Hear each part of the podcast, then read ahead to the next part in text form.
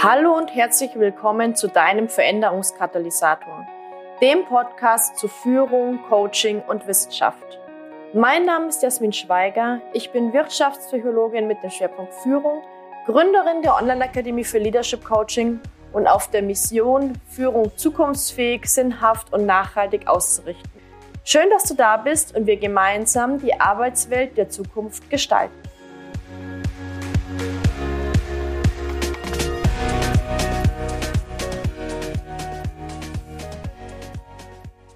Herzlich willkommen zu dieser neuen Podcast-Folge des Veränderungskatalysators. In dieser Folge möchte ich mit dir das Thema der gesunden bzw. gesundheitsförderlichen Führung beleuchten. Und vielleicht mal vorab. Grundsätzlich würde ich sagen, oder wird das, glaube ich, auch in der Forschung so gesehen, dass Gesundheit und Krankheit keine Gegensätze sind, sondern letztendlich Pole eines Kontinuums. Das heißt, wir bewegen uns immer wieder ja, hin und her zwischen diesen Polen. Mal sind wir sozusagen mehr auf der Gesundheitsseite, mal sind wir mehr auf der Krankheitsseite, mal sind wir vielleicht in der Mitte. So, weder gesund noch krank, irgendwie so in der Mitte. Und das macht, glaube ich, auch deutlich, dass eine ständige Anpassung an externe Faktoren nötig ist, beziehungsweise dass ja dieser Versuch zu diesem Endpol Gesundheit zu kommen, ja auch irgendwie so ein Anpassungsprozess ist. Und wie wiegt sich jetzt hier Führungsverhalten aus? Grundsätzlich kann man sagen, dass positives Führungsverhalten negative gesundheitliche Folgen wie zum Beispiel Stress oder Burnout reduzieren kann und das Wohlbefinden von MitarbeiterInnen erhöhen kann. Auf der anderen Seite ist es so, dass destruktives Führungsverhalten genau entgegengesetzt wirkt. Das heißt, durch destruktives Führungsverhalten wird ja Stress erhöht, wird die Burnout-Gefahr erhöht und haben Mitarbeitende ein niedrigeres Wohlbefinden. Das vielleicht mal so vorab. Und jetzt möchte ich mit dir nochmal genauer reingehen und zwar in Bezug auf die Frage, wie wirken denn nun Führungskräfte auf die Gesundheit oder Nichtgesundheit ihrer Mitarbeitenden? Und es gibt hier vier Wirkungsmechanismen. Das ist einmal der direkte Einfluss, den Führungskräfte haben. Also indem sie zum Beispiel ja positives Führungsverhalten zeigen, wie Feedback geben, also wertschätzendes Feedback geben, generell wertschätzend kommunizieren, Offenheit zeigen, fair auch ähm, handeln und auch natürlich für eine positive Arbeitsatmosphäre und Kollegialität im Team sorgen. Also das ist sozusagen so Aspekte, wo Führungskräfte einen direkten Einfluss haben. Dann gibt es aber auch einen indirekten Einfluss. Denn Führungskräfte haben ja meistens zumindest die Macht, Arbeitsbedingungen zu verändern. Das heißt, für bestimmte Strukturen zu sorgen, für Prozesse zu sorgen, für Bedingungen zu sorgen, die sich dann gesundheitsförderlich oder eben nicht auswirken. Was spielt hier rein? Zum Beispiel Rollenklarheit, auch Entscheidungsspielraum zu lassen, Mitarbeiter ja zu fördern und zu fordern, dann auch sowas wie ähm, Motivationsaspekte beachten, also dass zum Beispiel Aufgaben so gestaltet sind, dass sie intrinsisch motivieren. Und da siehst du schon mal, es gibt hier ganz, ganz viele Aspekte und Drehschrauben, an denen Führungskräfte drehen können. Das ist sozusagen so der indirekte Einfluss, wo es mehr um den Einfluss durch das Schaffen von bestimmten Arbeitsbedingungen geht.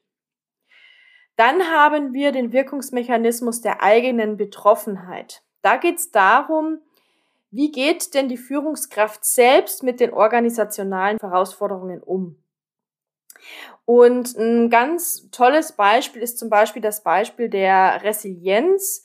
Wenn Führungskräfte nicht resilient sind, ja, also wenn sie nicht resilient mit den organisationalen Herausforderungen umgehen, dann gibt es zwei Effekte. Es gibt einmal einen Trickle-up-Effekt, das heißt, das führt dann meistens auch dazu, dass die Organisation selbst nicht resilient ist. Und es gibt einen Trickle-down-Effekt, was heißt, dass ja auch die Teamresilienz leidet, also die, die Resilienz des Teams als Gesamtes. Und da siehst du schon, dass natürlich die eigene Betroffenheit der Führungskraft einen, ja, auch seinen sehr wichtigen Baustein hier bildet. Dann haben wir noch den vierten Wirkungsmechanismus, das ist die Vorbildfunktion. Das heißt, Das ist das eigene Gesundheitsverhalten der Führungskraft. Also macht die Führungskraft zum Beispiel regelmäßig Pausen, schaltet sie am Abend ihr Handy aus oder ist sie 24-7 erreichbar? Wie geht sie damit um, wenn sie selbst zum Beispiel krank ist? Bleibt sie zu Hause und kuriert sich aus oder schleppt sie sich sozusagen mit Schnupfen und Halsweh und Husten ins Büro?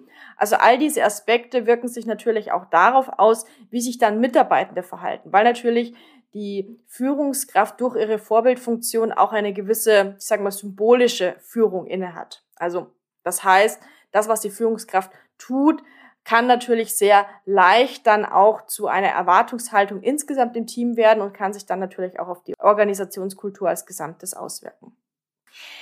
Das heißt, wie du jetzt hier vielleicht schon siehst, haben wir zwei Aspekte, wenn es um gesunde oder gesundheitsförderliche Führung geht. Wir haben einmal den Aspekt, wie bleibt die Führungskraft selbst gesund? Wie wirkt sie hier als Vorbild? Wie geht sie mit ihrer eigenen Betroffenheit um? Also da geht es sozusagen um die gesunde Führungskraft selbst. Und wir haben den Aspekt der gesunden Mitarbeitenden. Also wie bleiben die MitarbeiterInnen gesund? Ja. Und ich möchte mich jetzt in der Folge auf diesen zweiten Aspekt fokussieren. Weil ich meine, das mit der gesunden Führungskraft, das ist natürlich auch ein weites Feld, wo es dann natürlich um Stressbewältigung, um Resilienz und so weiter geht. Aber ich glaube, das ist nochmal eine andere Podcast-Folge. Beziehungsweise ich habe auch schon eine Podcast-Folge zum Thema Resilienz gemacht, wo ich das Thema wissenschaftlich beleuchte und vielleicht magst du da mal reinhören. Wir verlinken das auch nochmal in den Show Notes. Bleiben wir jetzt also bei den gesunden MitarbeiterInnen. Also die Frage, wie bleiben die MitarbeiterInnen gesund? Und im Grunde gibt es hier in der Organisation zwei Möglichkeiten einzuwirken. Das ist einmal die Verhaltensprävention und das zweite ist die Verhältnisprävention. Starten wir mal mit der Verhaltensprävention. Was heißt das? Bei der Verhaltensprävention geht es darum, dass wir in der Organisation auf die Veränderung des Verhaltens der Mitarbeitenden abzielen. Also das heißt, das sind personenbezogene Maßnahmen. Und dass wir sozusagen als Ziel uns setzen in der Organisation, dass Mitarbeitende ihr Verhalten so verändern, dass es sich positiv auf ihre eigene Gesundheit auswirkt. Was sind hier Beispiele für Fragestellungen? Da geht es zum Beispiel darum, wie gehen wir am Arbeitsplatz miteinander um. Also das wirkt sich natürlich sehr stark auch auf das Wohlbefinden aus. Dann, wie entspanne ich nach der Arbeit, also Umgang mit Stress, Coping-Strategien. Wie priorisiere und manage ich meine Zeit? Auch das ist so ein Thema. Also das heißt, hier geht es wirklich darum, dass Mitarbeitende gesundheitsförderliche Verhaltensweisen lernen und auch anwenden können in der Organisation. Dann das zweite ist die Verhältnisprävention. Das ist eigentlich fast noch ein Ticken wichtiger, würde ich sagen, weil ganz oft schieben wir ja, wenn irgendwas nicht gut läuft, den schwarzen Peter dem einzelnen Mitarbeitenden zu und sagen, okay, du hast als einzelne Person nicht genug an deinem Verhalten gearbeitet. Aber wir sollten nicht den Aspekt der Verhältnisprävention vergessen. Also hier geht es wirklich um bedingungsbezogene Maßnahmen. Das heißt, hier geht es wirklich darum, dass wir betriebliche, arbeitsplatzbezogene Bedingungen ändern und auch die Arbeitsinhalte und ähm, ja, Aufgaben äh, so ändern. Ähm, also es geht hier wieder um Prozesse und Strukturen, dass Mitarbeitende ja, dass sich das auf die Gesundheit von Mitarbeitenden positiv auswirkt. Also Beispiele für Fragestellungen sind zum Beispiel, sind die Arbeitsplätze, also Arbeitsplätze als mh, mm, super wichtige Arbeitsbedingung ergonomisch gestaltet? Sind die Aufgaben, ja, gesundheitsförderlich gestaltet? Oder wie sind auch Entlohnungssysteme gestaltet? Also hier geht es natürlich auch um ganz viele, ich sag mal, ja, zum einen äh, sowas wie Ergonomie und so weiter, aber es geht auch so um weichere Faktoren. Also haben Mitarbeiter die Möglichkeit, hier auch auf ein faires Entlohnungssystem zurückzugreifen. Oder sind die Aufgaben so gesundheitsförderlich gestaltet, dass zum Beispiel Autonomie möglich wird, dass Empowerment möglich wird. All diese Dinge, die sich natürlich auch auf die Gesundheit und das Wohlbefinden auswirken. Und was natürlich auch gesundheitsfördernd an dieser Stelle wirkt, ich habe es auch am Anfang schon mal kurz äh, angeteasert, ist Positive Leadership. Also auch Positive Leadership wirkt gesundheitsfördernd. Hier habe ich ja mit Dr. Markus Ebner auch ein Interview schon gemacht zu Positive Leadership und zu Permalit. Und auch das werden wir nochmal in den Show Notes verlinken, wenn du da mal reinhören magst. So, jetzt möchte ich nochmal so ein paar Fragen mit dir teilen, mit denen Mitarbeitende mal checken können, wie gesundheitsförderlich ihre Arbeitsorganisation und ihr Arbeitsumfeld in diesem Fall sind. Also, starten wir mal mit den Fragen zum eigenen Beitrag. Da können sich Mitarbeitende fragen, habe ich bei der Arbeit jeden Tag die Gelegenheit, das zu tun, was ich am besten kann? Habe ich in den letzten sieben Tagen für gute Arbeit Lob und Anerkennung bekommen? Interessiert sich meine Führungskraft oder eine andere Person bei der Arbeit für mich als Menschen? Gibt es bei der Arbeit jemanden, der meine Entwicklung unterstützt und fördert? Also du siehst hier schon, dass das auf verschiedenste Aspekte in der Organisation, in der Arbeitsgestaltung, im Arbeitsumfeld abzielt. Dann gehen wir weiter mit zu den Fragen zur Passung mit der Organisation. Da geht es zum Beispiel darum, habe ich den Eindruck, dass bei der Arbeit meine Meinungen und Vorstellungen zählen? Geben mir die Ziele und die Unternehmensphilosophie meiner Firma das Gefühl, dass meine Arbeit wichtig ist? Sind meine KollegInnen bestrebt, Arbeit von hoher Qualität zu leisten? Habe ich innerhalb der Firma einen guten Freund oder eine gute Freundin? Also das bezielt jetzt hier auf die Passung mit der Organisation ab. Auch das wirkt sich auf Gesundheit und Wohlbefinden aus. Dann nochmal so Basisfragen. Weiß ich, was in der Arbeit von mir erwartet wird? Und habe ich überhaupt die Materialien und Arbeitsmittel, um meine Arbeit richtig zu machen? Also hier siehst du schon mal, dass auch Basics schon dazu beitragen können, dass wir uns in der Arbeit wohlfühlen oder dass es sich natürlich auch positiv auf unsere Gesundheit auswirkt. Und dann kommen wir noch zum letzten Block, das sind die Fragen zur gemeinsamen Entwicklung. Hat in den letzten sechs Monaten jemand in der Firma mit mir über meine Fortschritte gesprochen? Oder hatte ich bei der Arbeit während des letzten Jahres die Gelegenheit, Neues zu lernen und mich weiterzuentwickeln? Also alles super spannende Fragen. Wenn du das jetzt im Führungskräfte-Coaching einsetzen möchtest, dann kannst du das natürlich in zwei Richtungen, sage ich mal, einsetzen. Einmal, indem du die Führungskraft das fragst. Ja, also die Führungskraft einfach mal selbst fragst, ob das ähm, bei ihr der Fall ist, beziehungsweise ob das auch bei den Mitarbeitenden der Fall ist.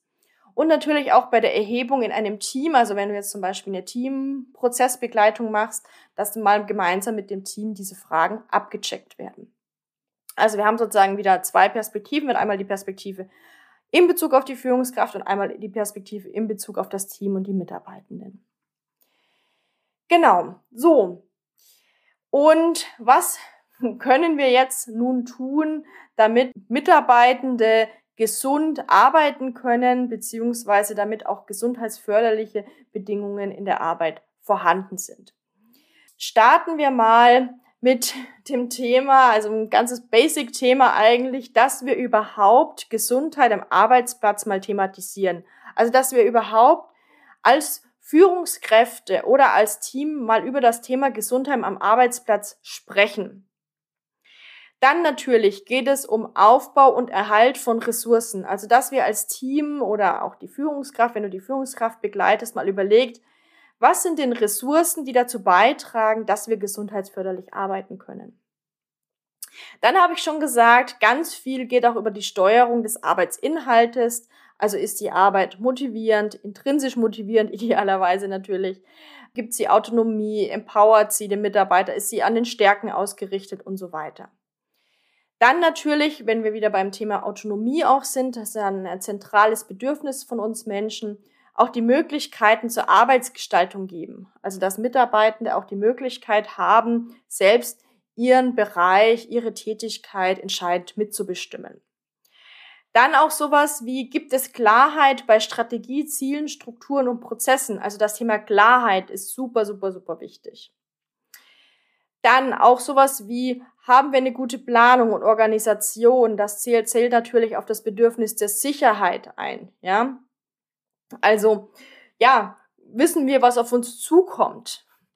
Wissen wir, wie so die nächsten Schritte sind und was auch die Rolle der einzelnen Mitarbeitenden bei diesen nächsten Schritten sind?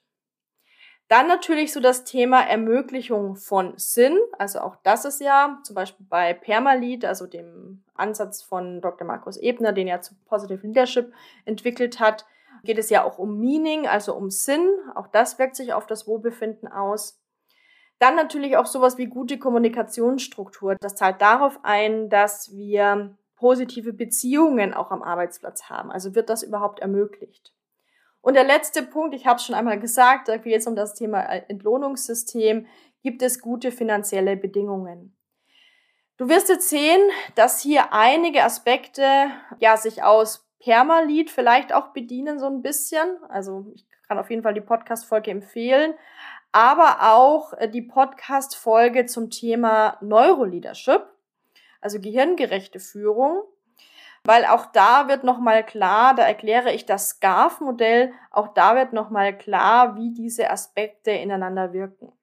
Und eigentlich könnte man bei vielen dieser Dinge sagen, das sind eigentlich Basics, weil wir mal ganz ehrlich sind. Ja, gute finanzielle Bedingungen, dass wir irgendwie vernünftig miteinander reden, dass irgendwie der Arbeitsinhalt auch sinnvoll gestaltet ist, dass wir ja ressourcenorientiert arbeiten. Also viele Dinge sind eigentlich ja, Aspekte, wo ich sage, okay, sollte selbstverständlich sein. Ich weiß, ist nicht selbstverständlich, aber alles, was letztendlich so auf das Wohlbefinden einzahlt, wirkt auch gesundheitsfördernd.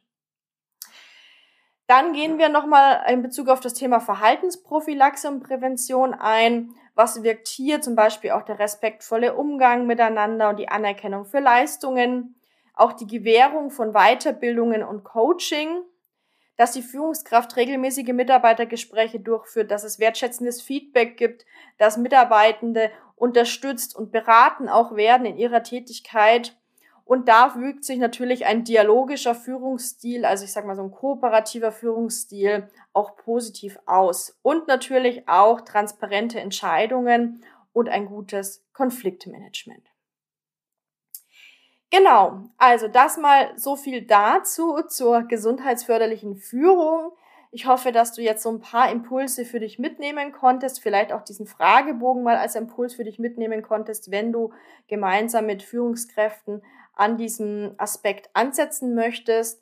Und ja, wünsche dir gute Erkenntnisse, vielleicht auch beim Reinhören in die anderen Podcast-Folgen und freue mich, wenn du beim nächsten Mal wieder dabei bist.